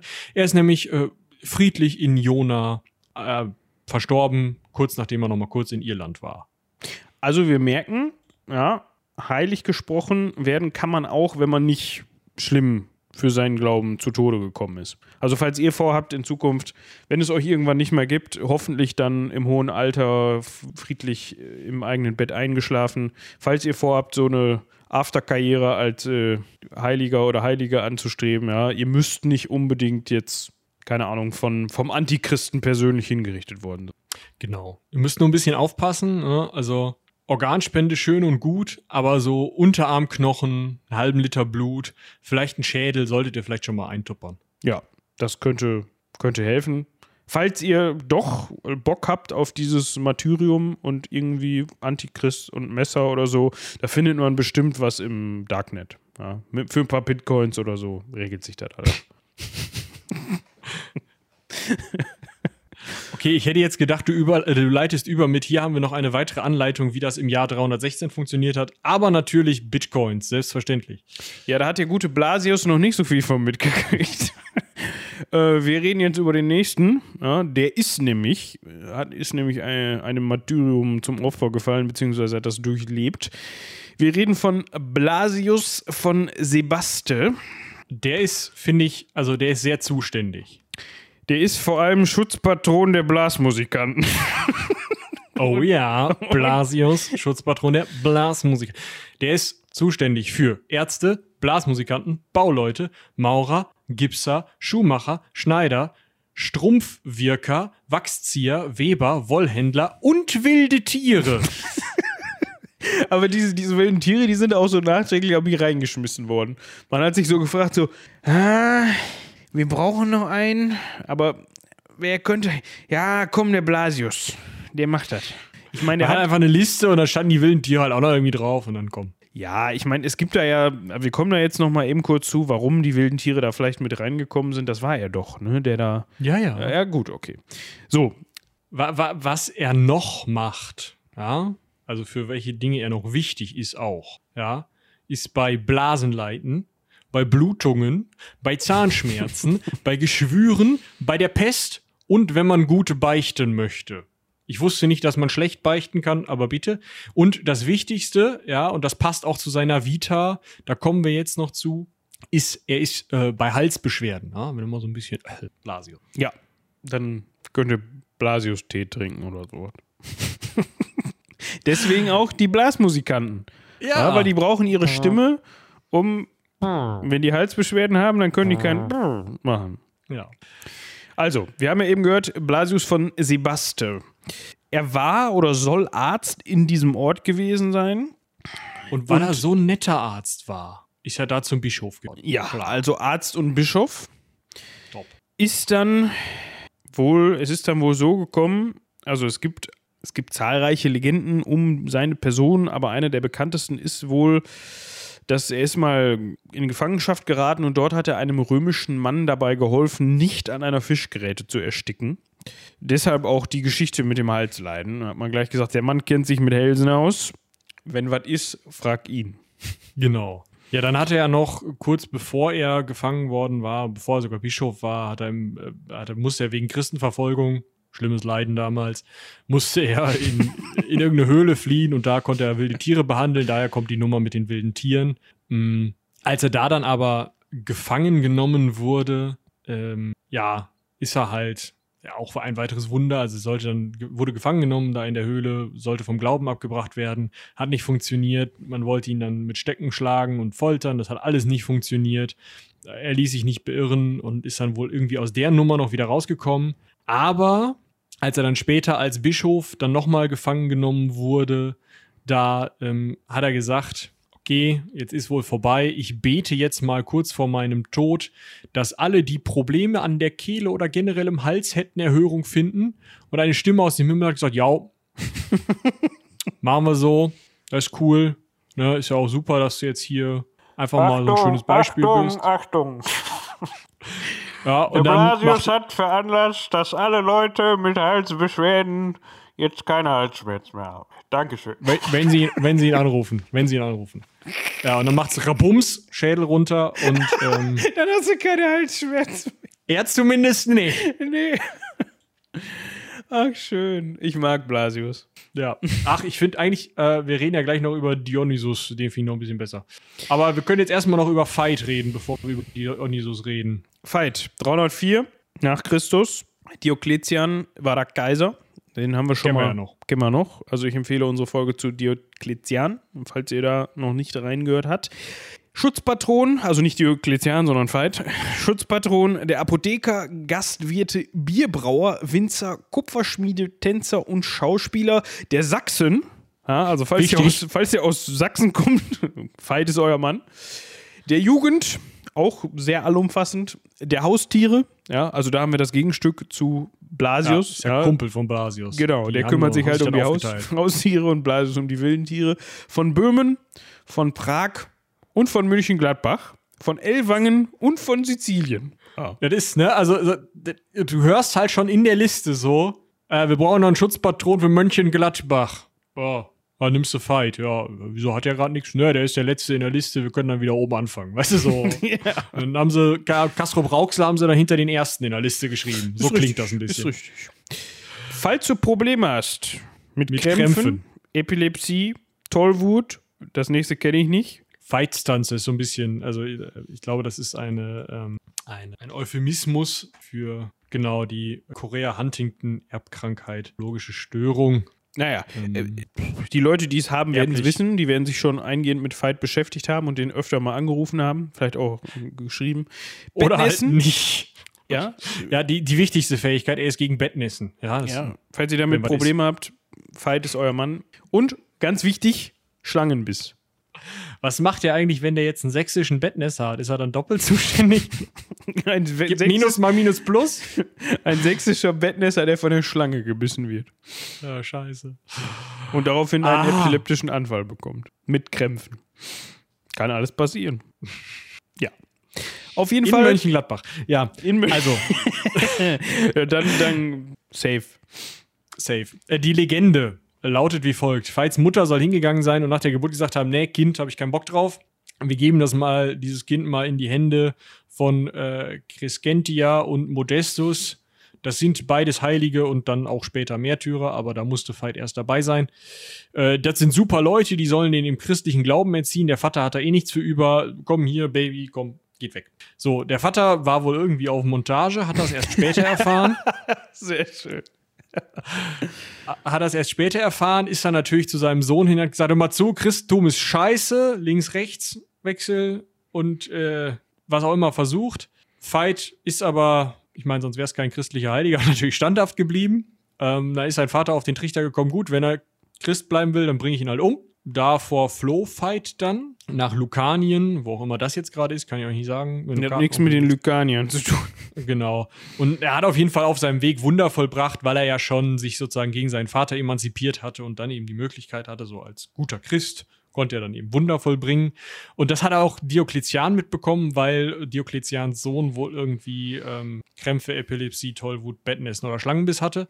Und man der Überzeugung war, dass Veit da helfen könnte. Veit heilt natürlich diesen schlangenbissigen Jungen.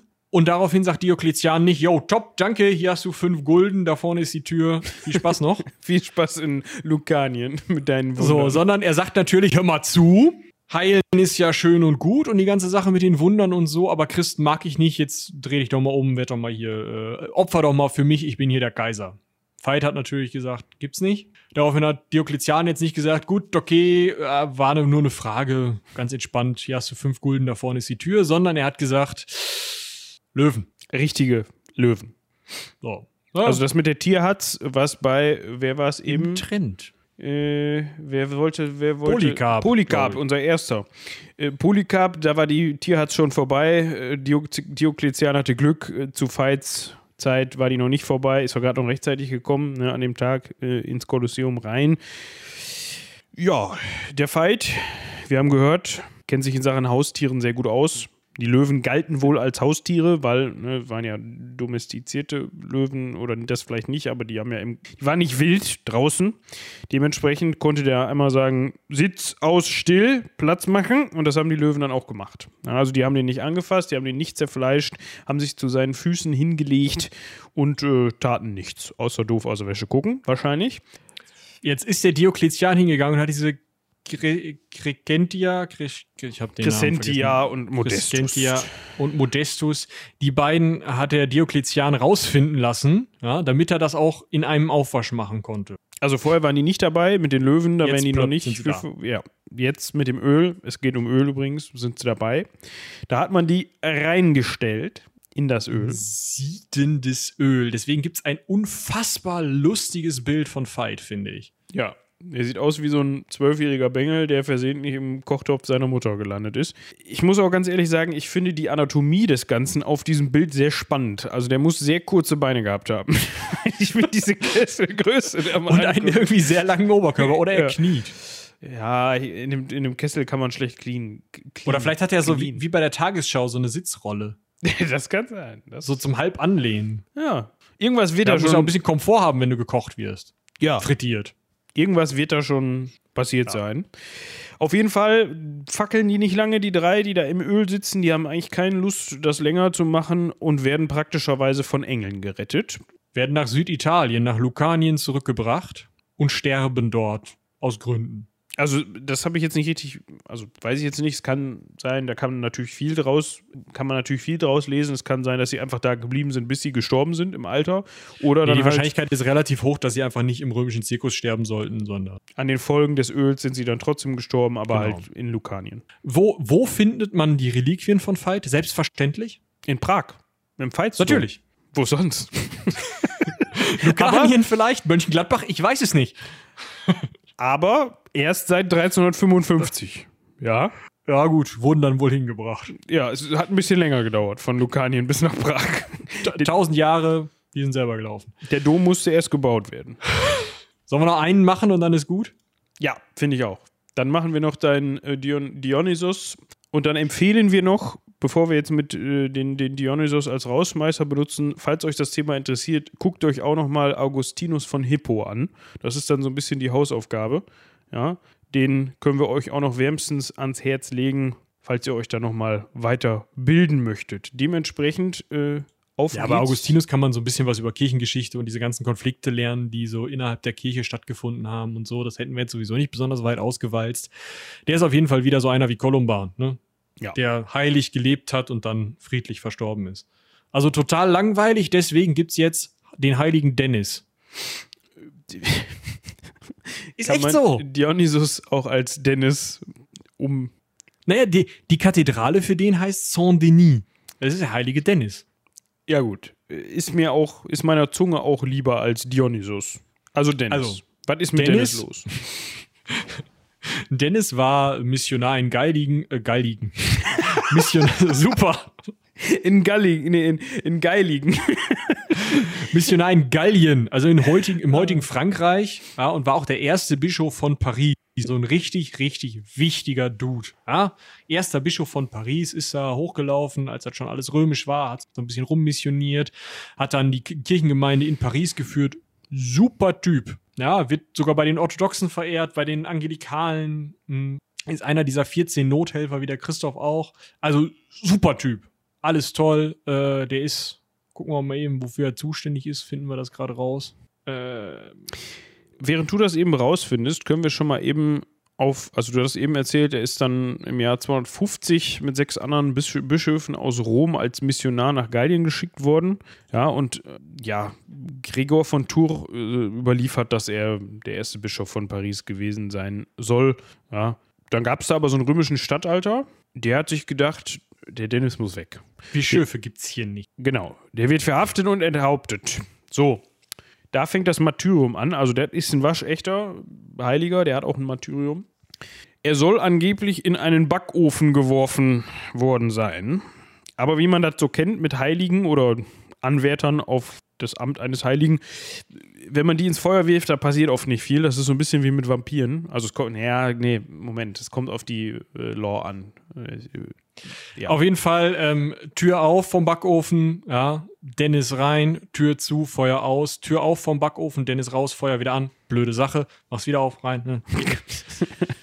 Stell ich mir. Man sollte Comics draus machen. Ja. Äh, deswegen ist man, ist man dann auf die Idee gekommen, äh, ihn an ein Kreuz, ne? Ich meine, ist doch witzig, Leute. an ein Kreuz fessel, gefesselt und dann haben wir ihn gefoltert und hat ihn auch eingesperrt und das hat er auch noch irgendwie überlebt und im Kerker ist ihm dann Jesus erschienen und hat ihm ein Stück des Brotes gegeben und dann hat man ihm den Prozess gemacht. Ja. Also nach der Nummer mit dem Backofen, nach der Nummer mit dem Kreuz, mit dem Foltern und mit dem Brot. Und mit dem Einsperren. Also- dann gibt's einen Prozess. Ich hatte so das Gefühl, dass die Nummer mit dem Backofen vielleicht von diesem römischen Statthalter so ein kurz entschlossenes Ding war. Weißt du, so nach dem Motto so, ey, Tür auf, rein, scheiße, funktioniert nicht. Und dann hat man sich gedacht, ja gut, wir können jetzt, da müssen wir hier mit Prozess und Kreuz und dann machen wir es richtig. Vielleicht noch mal dazu, äh, es soll im Jahr 250 ungefähr passiert sein. Äh, Die Legende Aurea erzählt diese Story 1264. Also da sind 1000 Jahre stille Postprinzip zwischen. Ja, aber das ist, das wird schon so passiert worden sein. Das war kein Satz, aber egal, du weißt, was ich meine. Gut, so, jetzt haben wir das durch mit der Nummer. Und jetzt kommt der interessante Teil. Der wird Ja. dann hingerichtet, ganz klassisch, so wie man das in Frankreich später auch gemacht hat. Kopf ab. Rüber runter. Die Guillotine gab es da, glaube ich, noch nicht, aber man hat sich dann wahrscheinlich eines Handbeils bedient. Auf jeden Fall irgendwie hat man den Kopf vom Rumpf getrennt. Das war ihm aber egal. Der hat da so ein bisschen den Störtebäcker gemacht, ne? Ja, muss ihn genervt haben irgendwie. Er muss ja noch mal hingehen, aufheben, das Ding waschen. Aber ansonsten ist er da einfach mal, hat sie ja, ist halt gegangen. Also wir sprechen von seinem Kopf. Er hat seinen Kopf aufgehoben und ist dann sechs Kilometer gen Norden zu seinem angestammten, vorbestimmten Grab gelaufen. Ja, da sollte er nämlich unter die Erde gebracht werden und hat sich dann da zum Sterben eingefunden. Pünktlich, schön. So.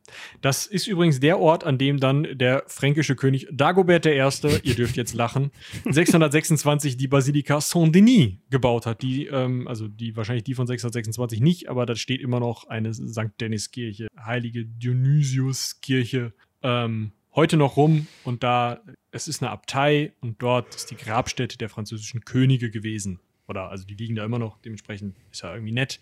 Aber um dich jetzt beim Rausschmeißen nochmal richtig zum Lachen zu bringen, kann ich jetzt schon ankündigen. Äh, Dionysius oder Dennis ist zuständig für Tollwut, Klar. Gewissensnöte und Seelenleiden. Okay. Ja, Und Achtung, Kopfschmerzen. klar. Also wenn sich einer damit aufkennt, äh, aufkennt, auskennt, dann er. Jetzt Da stelle ich mir... mal von allen Seiten gucken, ne? Ja, da stelle ich Nee. mir. Nee, kannst du nicht. Du kannst dich selbst von allen Seiten begucken. Du kannst ja mal so den, den Kopf über die Schulter und so. Ja, er wäre für Verunkeln am Arsch total praktisch. top. Top. Die kann er begutachten, Ah. beschnuppern, ablecken, wie auch immer. Ich habe mich halt nur gerade gefragt, so rein technisch. Wenn ich enthauptet werde und mir der Hals durchgeschnitten wird, kenne ich mich dann eher mit Halsschmerzen oder mit Kopfschmerzen? aus? tut der Kopf weh, wenn mir der Hals durchgeschnitten wird, oder tut mir dann der Hals weh? Ich glaube, das musst du einfach, da musst du einfach vielleicht noch mal so einen Talk arrangieren zwischen Dionysius und Blasius. Können sich das dann. Ja, nicht, dass der, nicht, dass der Dennis hier gar keine Ahnung von Kopfschmerzen hat. Wäre schlimm. Das, das, das wäre schon hochstaplermäßig dann, ne? Ja. Gut. Ihr habt es hier als erstes gehört in dieser Folge. So. Ja, das waren anderthalb Stunden später die heiligen Viten, die wir für euch rausgesucht haben. Ich hoffe, das war erheiternd, aber es war klar, dass bei der Folge sowas dabei rauskommt, dass wir das nicht ganz, äh, dass wir das überhaupt nicht ernst nehmen können. Nee. Aber deswegen wolltet ihr das ja auch haben, glaube ich, ne? Ich glaube auch. Also ich würde vorschlagen, wenn euch das jetzt gefallen hat, ha, habt, hat. Und ganz besonders, wenn ihr noch mal so richtig bekloppte heiligen Geschichten findet, kennt, schreibt uns gerne, macht uns eine kleine Liste. Die nächsten fünf können wir ja irgendwie in ein paar hundert Folgen, 50 Folgen, weiß ich nicht. Äh, Vielleicht machen wir noch mal ein Revival, wenn ihr Genau. gute Ideen habt und ihr das auch gut fandet. Vielleicht sagt ihr auch, Mensch, heiligen Viten gehen immer. Kann man auf jeder Party mal erzählen. Weißt du, das ist ja super. Stehst du da im Kreis, man kaum Schön. man versteht was, weil die Musik am Playern ist und dann diese Gespräche, die man dann so sich so ins Ohr brüllt, weißt du, und dann so. Hast du schon mal von Dionysios gehört? Was? Bei Blasenleiden! Und dann Voll das gute Gespräch. Ja, dann guckt guck, die Person guckt dich dann so an, so, äh, ich hol noch was zu trinken. Ja, ja. Und dann ist sie weg. Kopf ab, Kopf ab, genau. Trinken Oder es kommt irgendwer so mitten im Gespräch dazu. Das kommt bestimmt auch richtig gut an. Ja, das äh, macht immer besonders viel Spaß, das dann auch auszunutzen. Ja. Gut, ich würde sagen, wir kommen zum äh, oh, Cross-Selling. Das Entschuldigung. kann man auch komplett anders verstehen, ne? Wo wir eben schon vielleicht. ja, nur ein Kreuz. Die sind gerade knapp. Ja. Ah. Das ist wie mit den Klopapierrollen vor anderthalb Jahren. Da wird sich auch gerne schon mal das ein oder andere Kreuz auf Halde gelegt, weil man kennt es, beim Beten verschleißen die schon mal. Da darf man, es kommt auf das Kreuz an und die Beschaffenheit, irgendwann funktionieren die einfach nicht mehr. Ja. Da stehst du in der dunklen Gasse und der Vampir fällt dich an und du denkst, ja, ich habe mein Kreuz dabei hier. Pff, und passiert nichts. Ja, schlimm. Dann denkst du noch, boah, hätte ich mal die Batterien gewechselt. Aber nein. Das ist einfach abgelaufen, das Kreuz. Das sind die eigentlichen Probleme. Das sind die Probleme. Ihr merkt, wir sollten mehr fiktionalen Stuff schreiben und das haben wir getan. Ich glaube, wir können jetzt einfach mal, ähm, ich will nicht sagen groß ankündigen und Namen nennen, aber wir können zumindest ankündigen, dass ihr in den nächsten Monaten sehr aufmerksam den Kanal des Klappkatapultes verfolgen solltet, denn dort wird es veröffentlicht geben. Wer hätte damit rechnen können? Wer weiß. Wer weiß. Ja, wir haben nämlich trotz ähm, Projektestopp, Projekteverbot, dass wir vor anderen. Eigentlich vor, wegen. Ja, weil äh, du meinst, dann wird auch mal was fertig. Ja, genau. Ja, weil wir haben uns verboten, neue Projekte anzufangen, haben es auch teilweise geschafft, nicht komplett, aber wir haben nicht mehr jede Woche mit was angefangen. Dementsprechend kommt da sehr viel für die Ohren. Ja, dementsprechend bleibt da up to date. Das Heldenpicknick läuft und läuft und läuft und läuft und läuft und das ist die längste Staffel aller Zeiten, aber einfach nur, weil wir uns nicht trennen können und weil Michi so lange Stories schreibt. Das tut mir auch leid. Das größte Problem ist aber, wir werden eine Pause machen müssen. Ja, das hat damit zu tun, dass wir alle sehr viel zu tun haben und man für so eine Aufnahme, für so eine Aufnahmesession mindestens einen halben bis dreiviertel Tag Zeit hat. Und da wir die letzte Staffel ja jetzt nun mal mit allen TeilnehmerInnen aufnehmen, ja, das heißt nicht mehr zu viert plus Meister, sondern zu fünft plus Meister, weil es müssen ja alle dabei sein, ist das so eine Sache, dann sechs Leute an ein Mikro, also vor ihre Mikros zu bekommen. Dementsprechend äh, wird es da eine Pause geben. Jetzt könnte man denken, boah, ey Leute, kriegt ihr das nicht mal hin, das zu machen, ja, damit wir weiterhören können? Wir hatten das hingekriegt, ja. Und dann wurde ich geimpft. Ja, Und dann ich wurde, hatte nur Watte im Kopf. dann wurde Michi geimpft, ich wurde auch geimpft, äh, ich musste arbeiten und so unvorhergesehene Sachen sind passiert. Es kommt aber auch dazu, dass wir der Sache natürlich so gerecht werden wollen, dass wir das auch nicht irgendwie abends nach Feierabend, wenn alle durchhängen, aufnehmen wollen, sondern wir wollen dafür schon uns Zeit nehmen und fit sein und weil das merkst du bei der Aufnahme, ne? Dann Voll. hängen alle durch und, uh, und kein Bock, da, da leidet nur die Aufnahme drunter oder das unsere Performance. Dementsprechend ist das auch nur für euch gut. Ja, gut Ding will Weile haben. Und so ein Genau, und- Mid-Season Break kennt man ja auch. Genau, wir werden euch auch nicht im Stich lassen. Wie gesagt, es wird Klappkatapult-Veröffentlichungen geben. Es wird ähm, einen Systemtest geben, den können wir schon mal ankündigen. Also ihr seid, ihr steht nicht allein auf weiter Flur. Ihr müsst nicht äh, schon wieder von vorne anfangen mit dem, wie sonst vor jeder Folge. Ihr könnt auch einfach mal in Ruhe den ganzen Klappkatapult-Stuff so nochmal zum vierten, fünften Mal hören. Ne? Vielleicht haben da auch einige Leute, die jetzt mit dem Heldenpicknick einfach nicht hinterherkommen, mal die Chance aufzuholen. Ist ja auch nett. Ja, genau. Dementsprechend, falls ihr darüber sehr erbost seid, schreibt uns eine E-Mail an rumlabern.seitenwälzer.de. Ihr kennt das. Da könnt ihr euch dann, könnt ihr uns dann Selfies von euch schicken, wie ihr wütend in die Handykamera guckt und uns würgen möchtet. Sowas. Aber nur, wenn ihr, also nur, nur wenn ihr das machen wollt, weil ihr wütend seid, nicht weil ihr das. Ist egal. Wir brauchen nicht unbedingt Bilder von euch. Wir können uns das auch so vorstellen. Was ihr aber wirklich tun könnt, also wenn ihr so richtig was tun wollt, so anpacken und helfen und so, ihr könnt uns bei Patreon und Steady Michis oder Badezimmer müsste. auch das ist tatsächlich richtig. Das wollte ich gleich noch tun. Aber Ja, ich dachte nur, so regelmäßig, einmal die Woche können die Leute vorbeikommen. Ne?